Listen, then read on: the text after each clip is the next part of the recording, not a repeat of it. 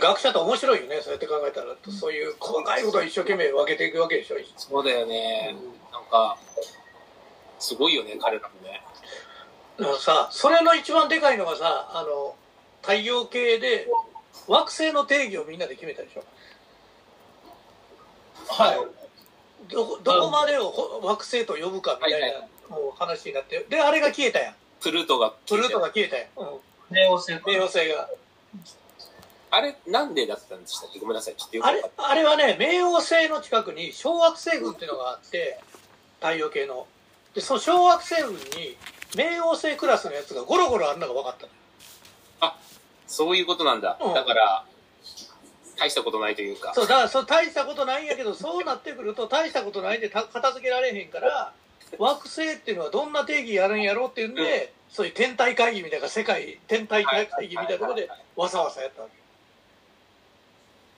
け。その、同等のサイズだっていうのが分かった、その、分かった星たちの写真とかあるんですか？あるんじゃない？わからん俺もちょっとそこまでは知らないけど。それ見たいっすよね。うん。で面白いのがさそれで多分プルートってアメリカの人が見つけたんだよね。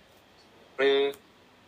だからアメリカで惑星を外すのをやめろって反対運動が起きたりしてんだよそうだよね。どういうそりゃそうだよね愛国心だと思ってさいやいやいやいや、それはそうだよ。一回認められたものを外されるっていうそうそうそうらしいもんだよ。うんであのディズニーのさ犬のあのプルートみたいなのをこうみんな旗とかにつけてさ一生懸命やってるわけこすご いじゃん。うプルート外すなみたいな。そっちのプルートじゃねえよ。そうそう。ちょっと面白いなと思って。ああこれ自分たちが見つけたからそうなるんだと思ってさ。そういうところに愛国心って働くんだなと思って面白かったんだけど。ディズニーが外すっつったら、外さないでっつったら、あれかもね。で、反対運動。なるほどね。それでかいかもね。それでお金が出てきたらね。ディズニーの力強いな。ちなみにあの宇宙関係、惑星関係でいうと、あの YouTube チャンネルでバイエンスっていうのがあるんですよ。あの、嫌いだったら、ね、あれ面白いでしょ、バイエンス。あの、スーツのやつでしょ？そうそう、バイエンススーツっていう架空の、架空のスーツね。何でもありの、あらゆる環境に耐えられるスーツを着た人が、木星とか、火星に落ちてくやつでしょ重レパとか火星の表面に落ちていって、表面がどうなってるかっていうのを説明してくれ。る。えー、えそれ何にやってんの？バイエンスってユ YouTube え YouTube で YouTube で？えー。あそれ面白そう。ん。かなりあのブラックホールに落ちたらどうなるかとか、そういうのをちゃんと、すごいわかりやすく解説してくれる。うへえ面白いよね。ちゃんと構成もしっかりしてるし、あの、お話も面白い。あそうなんだショートショート、ショートショートみたいな感じ。うーんあそれはなんか面白そなんか20分、10分から20分ぐらいの間じゃない？で、大体20分弱ぐらい。うそれすごい勉強になりそうでもこの間、ブラックホールの出てたね。見ました ?NASA が公開した。ああの初めて撮ったブラックそうそう、ホールこうなんかもう、周りの、空間が歪んでるやつ。そうそう、CG だからなんだけど、なんかあれ球体なんだね。おブラックホールまあってね。天体、天いや、体なんだ要は星星なんだ穴が開いてるって昔言われてたけど、あれでちょっと分かったのは本当に丸なんだっていうか、うん。ホールって言われたらまあ絶対穴に思っちゃうよね俺らも。ねでもあの、星だっていうことが分かる前は、天体望遠鏡で見ると、単に丸い黒いものが飛んだようなね。でそうだよね。光、粒子も全部吸い込んじゃうから、光が漏れないからもう本当、先の見えない穴にしか見えない。まあ、それはしょうがない。おーそうねそうね不思議だよね。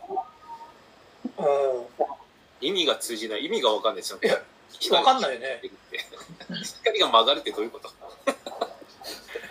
光曲がるし、あの、落ちたらグヨーンって長くなるっていうのも全然意味が分かんなかったんですけど、ただ、理屈で聞いたら、あ、なるほどなって思うのは、例えば、僕がこの状態でふーって落ちていったとしたら、こことここにうんかかる重力の差が、こっちを1とするとこっちが10万とか、おー。段階、ここがその10万段階に分かれるじゃないですか。ちょっとどんどんどんどん。それで伸びるらしいです。うー。ん伸びるんだけれども、実質分子単位で粉々になってるからその時点でもう人間ではないらしいんです結局あれはやっぱり死ぬの？あの一瞬で死ぬそうです。これもバイアンスでやってたんですけどお時空が曲がってるんでブラックホールに落ちる前の自分と落ちた後の自分が見えたりとかするらしいだから、バイアンバイアンススープは伸びないんで、無敵ですから、あれ。グーって、だって、後ろを見ると、落ちていく前の自分がいたりっていうのがありそうです。ああ。ここまで行くと意味わかんないですけど、もうでもそれそれってある意味4次元の世界だよね無次元の世界ですね。もう、完全に、人間が理解できない世界です。すげえ、すげえちっちゃいタイムマシンだよね。そうだよねそういうことだよね時空を超えてってことでしょ。でもよくそういうのがあるから SF でそういうことやるわけでしょこうブラックホールに突っ込んだら違う次元に出てたりみたいな話になるってことだよねそれですよね。でも基本ブラックホールに突っ込んだら違う次元に出る前に粉々になって死んでるってことやんな。多分近づいた時点でももうダメなんうだ。ダメだと思う。いや、そうだよね。怖っ。うん宇宙ね。最近あんまりちょっと宇宙関係のお話ないじゃないですか。まあ今、この間、なんか、ロケットほら、ちょっと延長。おまだ計画するみたいだね最近。アメリカが。アポロアポロの次の月。マジで、戦争するぐらいだったら宇宙行ってた方がいいと思うんだよね。本当に。マジで。いやいやで宇宙行って宇宙でも戦争すんだよまた スター・ウォーズじゃん。結局結局やること変わらんみたいな来たね。まあでも第第5の戦場が宇宙でしたっけ？違うか。第4か。陸、海、空、宇宙。おお第4か。で、その次が今、サイバー空間。ああまあ、どっちかというと、空間の方が早いけどね。もうやってるバンバン。宇宙の方はちょっと出ていくの時間かかるけど、サイバーの方は割と、フィジカル出なきゃいけないからね。割と出て、割とあの、やりやすいって言ったらなんですけど、技術さえを使えばできると。うんサイバーはもうねそうだねすごいねせん本当に戦争状態だよね戦争状態ですよね。もで、お今う、おかげで嘘しか流れないもんねいろんなもんがいや、俺もそうだよね。だから、大変だよね。だけど、今ちょっと、企んでるのがさ、今いろんな会社がさ、なんかちょっと、メタバース流行流行ってるとか、今そうなってるじゃない？なんかサイトみたいなのが言ってくるんだけど、な何したいかもよくないんだよね。単純に今それが流行ってるからっていう理由だけど。で、10もう結構かなり前だよね。もう10年、20年近く前になると思うんだけど、セカンドライフみたいなのがあったと思うんだけど、知ってる？なんか、あの、ネット上で別の全くバーチャルのやつを使って、街を作って、うんでそこが、えっと、別世界として成り立つみたいな。僕とかも入りかけてたのよ、前ちょっと。うんうんなんだけど、なんつうのかな、まだほら、あの、グラフィックもそうだしさ、テクノロジーがとか通信も追いついてなかったから、結局、なんだろう、変なゲームみたいな感覚で終わっちゃったんだけど、うん30年で、それが実現化できるまで来てるから、で何が言いたいかっていうと、僕今考えてるのが、それぞれの法人に別、別法人をバーチャルの世界で立てませんかみたいな話をしようとしてて。で、うんバーチャルはバーチャルで、もう、なんていうのかな。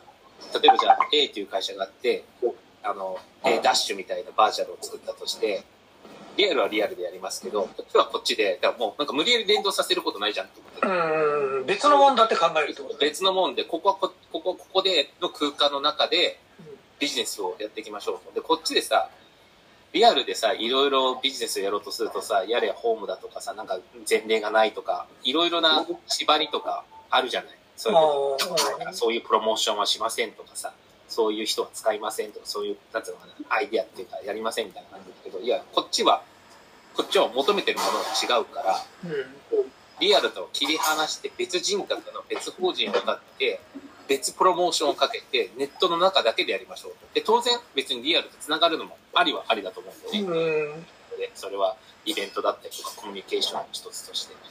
みたいのをちょっと、できれば面白いかなと思ってて、ほら今その人がさ、今アバターみたいな感じで自分のなんか分身みたいなの作ってるけど、まだみんなゲーム感覚じゃない。で、うんは自分のものだみたいな、っていうか自分だと思ってる。当たり前だけどさ。うんそれをもう一歩進めれば別人格として勝手に動いてもらえるようにしてればさ、ちょっと面白いんじゃないかな。でそこに AI 入れて、普段勝手に動いてもらってるみたいな話っていう状況をなんか作れれば、ああそこまでかそう、だから、そうそうそう、だからここはもう完全に別空間なんですよ。だからほっとくと勝手になんかやってるわけねそこそうそうそうそうそうそう。だからそれをちょっと今、あもうすごい風呂敷広げる話をすると、だから、都とかさ、市とかさ、県レベルで、こう、自分たちのバーチャル空間作ってもらって、それをつなげていくみたいな話で、そこにある本部はそのまま移せるし、本当は沖縄で本社建てたかった人は、じゃあ、リアルは東京なんだけど、沖縄に建ててもらいますとか、ちゃんとそこで、みたいな、なんか、わかります？言ってること。半分わかるけど半分わかんないそうそうそう。だから、結構俺そういう、なんていうのかな、ありなんじゃないかなと思ってて。だから自分も自分でアバターを作ったら、彼は彼なのかちょっとわかんないですけど、彼は彼の人生を送ればいいっていうそうとか、なんていうのかな、そうそう、そう、みたいな感じっていうあり得るんじゃないかな。すると、えっ、と、現実の自分っていうのはそれの観察者になるわけ。その、観察者になるんだろうね。で、自分でもちろんコントロールもできるから、ある程度パラメータを入れれると思うんだけど、だからそこで AI がどれぐらいに入ると思うんだけどさ、そこの、彼は彼で経験を積んでるわけだから、その経験と関わってる人がさ、違う人、違うじゃん、空間の中でうん。わかる？僕たちは今4人、3人といて、その10年も20、10年数年前から皆さん知ってる、知ってるっていう経験があって、で、またこういうふうにつながって、ななんつうのかな？それとこれ、そのまま移植できないじゃないですか。うん、経験値はなんつううの、ん、何十年かければできるのかもしれないけど、うんそれなんて成功したのからさ。で、彼はある程度のパラメータを入れるけれども、あとは適当にこう、交流して始めたらさ、なんか別の人格生まれるんじゃないかなと思って。で、それを逆に教えてもらうみたいな。今日どんなの？どんなとこあったみたいな感じで。でお互いさ、交換すれれば、あそれはそれでまた面白いんじゃないで、何が言いたいかっていうと、最終的にはその、できないんだったらバーチャル空間全部持っていけばいいんじゃないかなと思ってて、それを、そういうちょっと興味があるっていう会社、じゃあ何がしたいんですかって聞いても分かんないよね。から、な、な、いいプロモーションになりそうだみたいなしか言わないわけよ。なんか、流行りだからみたいな。あ、うんそれはそれで間違ってはないんだけど、っていううん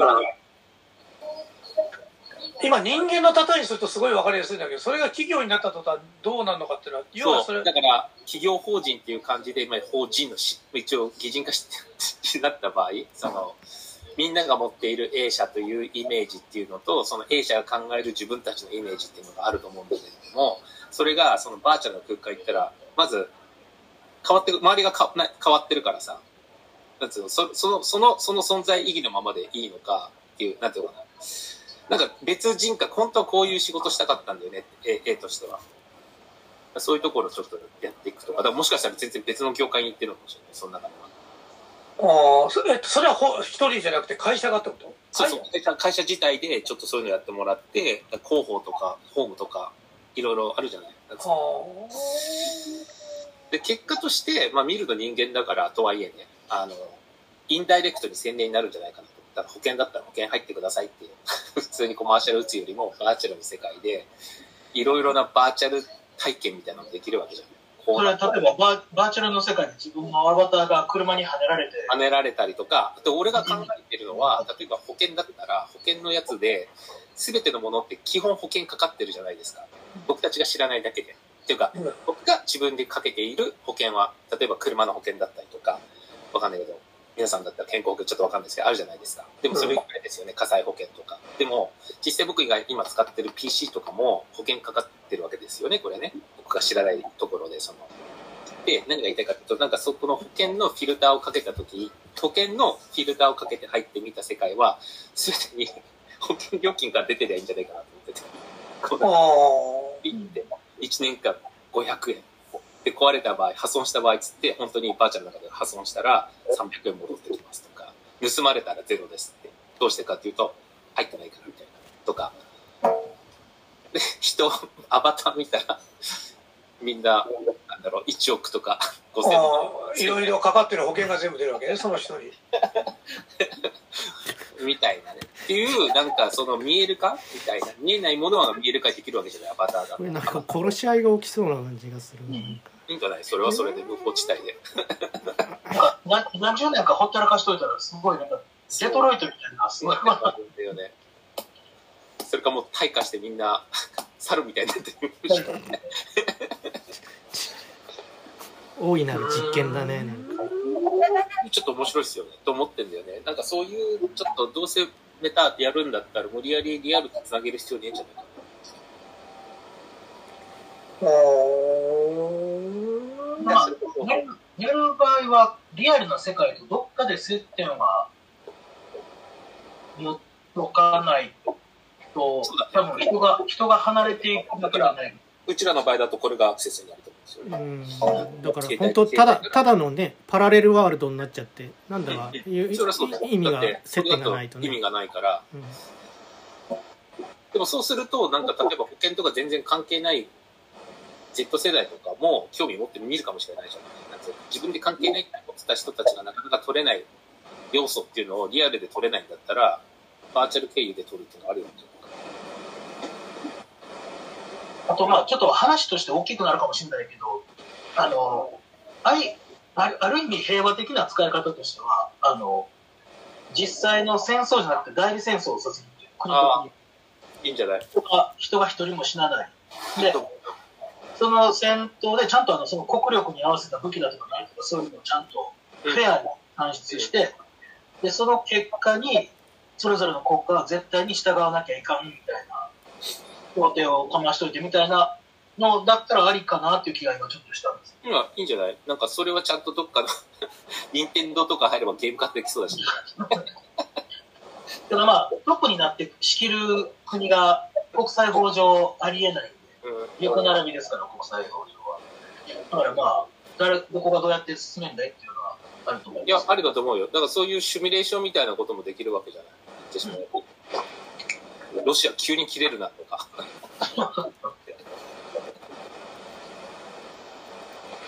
でも、あの、そういう模擬戦みたいなことは自分の国の中でやるかもね。その、ロシアとやったらどうなるかみたいなさ、AI 使って。シミュレーションはやるでしょもうやってるかもしれないですよ、もしかしたら。いや、だそれをさ、G20 とかやるときにさ、ちゃんとやればいいんじゃないかなと思うんだよね。スクリーンで出して。うんこうなりましたみたいな。なんか、ワールドカップみたいな。うんいや、サッカーサ本当にさ、ッサッカーのゲームとかあるよできればね、あの、結果が分かっちゃうからね。結果が分かるんで、まあ、あ、この戦争ややらなくてよかったみたいな。いや、でも、ま、逆に言うと、マジに強いとこは、それをやって戦争をバカバカできるってことにもななるる。かもしれない。確かに。まあ戦争がない方がいいよねまあ、ちなみにあの、記録に残ってる限りで、人類の文化が始まって以来、今までで、うん世界中で何一つ戦争、紛争がなかった期間って、全部合わせると22日間ぐらいしかないんですよ。えすごいね。ずーっと何かしらやってるんですよ。ここここ2000年ぐらい。1ヶ月も満たないんだね。だから、あ2000年って紀元前入れると4000年ぐらいは記録に残ってる限りですから。そういうことか。紀元前から。まあ、しょうがないね。そんなもんだろうね。いや、だからあれだよね、争い方のスケールがでかくなっちゃったから、ものすごく気になるんだよね。そうです。昔みたいにあの地球の裏側で何か揉めてるらしいっすよみたいな 感じじゃないですからね。いや、逆に言うとね、誰も知らんかったら平和やからね。あ、そう自分の周りさえ平和やったら平和やからね、本当はね。自分の腸昔は自分の腸内が平和だったらそれで平和それは平和やだからね。今は地球の裏まで全部分かっちゃうしね。ですよね。いやその、なんだろうね。戦争になったら殺人が OK になるのがちょっとよくわかんない。そこら辺のなんか、もうね、ルールが国家による殺人が認められるのは死刑と戦争だけっていうねさ、、戦争になったら OK になるわけだ。まあだから100歩譲ってその軍人同士がやるのはいいとしてさ、分かってるからさ、100歩って100歩ぐらい譲ってる。民間人を巻き込むのは本当によく分からんっていうかダメだと。だから本当にさ、コロッセウムみたいなのがあるんだよね。ん？コロッセウム。あの、闘技場みたいな。軍隊と軍隊がそこ行って戦うみたいなさ。バトルフィールドみたいなのがあればさ。なんか300みたいな。そうだねはだからアテネの純粋を沸かせたってことだね。だからそういうことなんだよ、結局。あれが、あの中でやってくださいっていう。そうそうそうそうそうでも、もともとあれでしょ、オリンピックが、そう、オリンピックはそうです。えーオリンピックは、まあ、殺し合いじゃなくて、戦争の技術を競い合うっていう。そうなんだ。だから、だから、あの、槍投げとか、砲丸とか、ああ、そういうこと。あれね、その頃の日本できるというか、なるほど。どっちは優秀な兵士を育ててるか。何が平和だよね、すごいね。もう、成り立ちが、イケイケじゃん。そうなんでもそれって面白いね今も昔も変わんないんでちゃんとそのなんていうの戦争に使えるものが発達するっていうのはまあ、そうですね。あ確かに、あの、そうスポーツ、アスリートの技術的にもえげつなく進歩してるでしょうし。そうだね、確かにね。俺でもだから一回やってほしいのがみんなドーピングしてオリンピックやってほしいんだよねドーピングはドーピングのオリンピックがやっていいと思う。そうだから人間がどこまでいけるのか見せ見見てみたいっていう気はちょっとあるんだよねなるほどね。なんかすごいよだれ垂らしたようなやつが出てきそうで怖いですよね。終わったゴールするまでに死ぬかどうかみたいな薬売ってるやつが出てくるわけだよでそれ怖いけどさでも人間能力全部出したらどこまで行くんだろうってちょっと興味はあるんだよねでもそれを知ったらもうサイボーグとかも出てくると思うよ。足かいてとか。怖いねその人間の欲って怖いねそうやって考えるとじゃあドーピングピック作ったら俺ドーピングピックと呼ぶけどさ それを作ったら逆に今度はそこでまた違反しようとして細胞が出てくるかもしれない出てくる、出てくるこ。とだよね出てくる、出てくる。怖いねそのどこまで行ってもやっぱりそのなんつうのボーダーっていうか際はあるんだねそうだよ。だから F1 とかもそうじゃん。もともとエンジンだけで NA だったのにさ、ターボつけ始めてさ、もうどんどんどんどんこうガチャガチャつけてって、PC つけてみたいなね。どこまでもいけるからね。すごいねそれ考えたらなんか欲って怖いねしかも、わかんなくなるんだろうね。麻痺するんだろうね。うんあの、ほら、整形する人ってとかさ、タトゥー入れる人って、あ再現なくなっちゃうじゃん。うんあれ分かってるじゃん。多分分かってる。やる前は、絶対僕たちと同じ気も、どっか同じ気持ちあったと思うんだよね。あれやりすぎだよとか。うんそれおかしい。でも、やっちゃうと本になるか。やっちゃうと、あの、やった後が日常になるんで、日常になるとプラスアルファしたっていう。そういうことか。すり、あ、そっか、すり込みじゃないけど、毎回、今、今以上のものになりたいっていうのがどっかにあって、慣れたら、慣れたら次っていう、まあそういうことじゃないかなっていう。そそれ欲のメカニズムだよねそれ金儲けも全部一緒でしょ？そういうのってああ、そうですね。今の状況が普通っていうか、今の状況が普通になって、さらに言うと今の状況が物足りないになっちゃうんですよ。お金の場合って。だから何か増えてないと不安でしょうがないっていう。それさそれって多分戦争も全部それに当てはめられるじゃん今の話にそうね。領領土拡大とかもそうですよね。何なの？それって人間ってそういうもんなの？またなんか話が変なでかさになっちゃうけどさでも、あの、そう、人間ってそうだからこそ世界中で文明築けたっていう考え方もあるのかもしれないですね。裏表がじゃあなるほど。だからもともとアフリカで発生、はあの人類が生まれて、ちょっとやんちゃな奴らがヨーロッパとかに行って、そこからどんどんどんどん広がっていったっていうの結局そういうところがあったんじゃないかなという気はしますね。